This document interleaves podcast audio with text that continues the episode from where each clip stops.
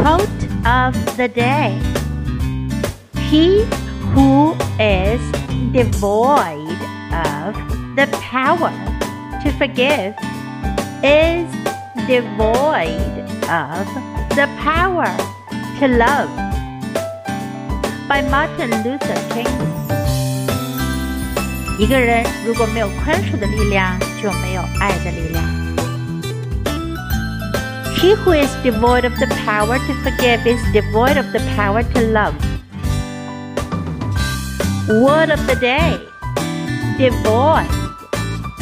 Devoid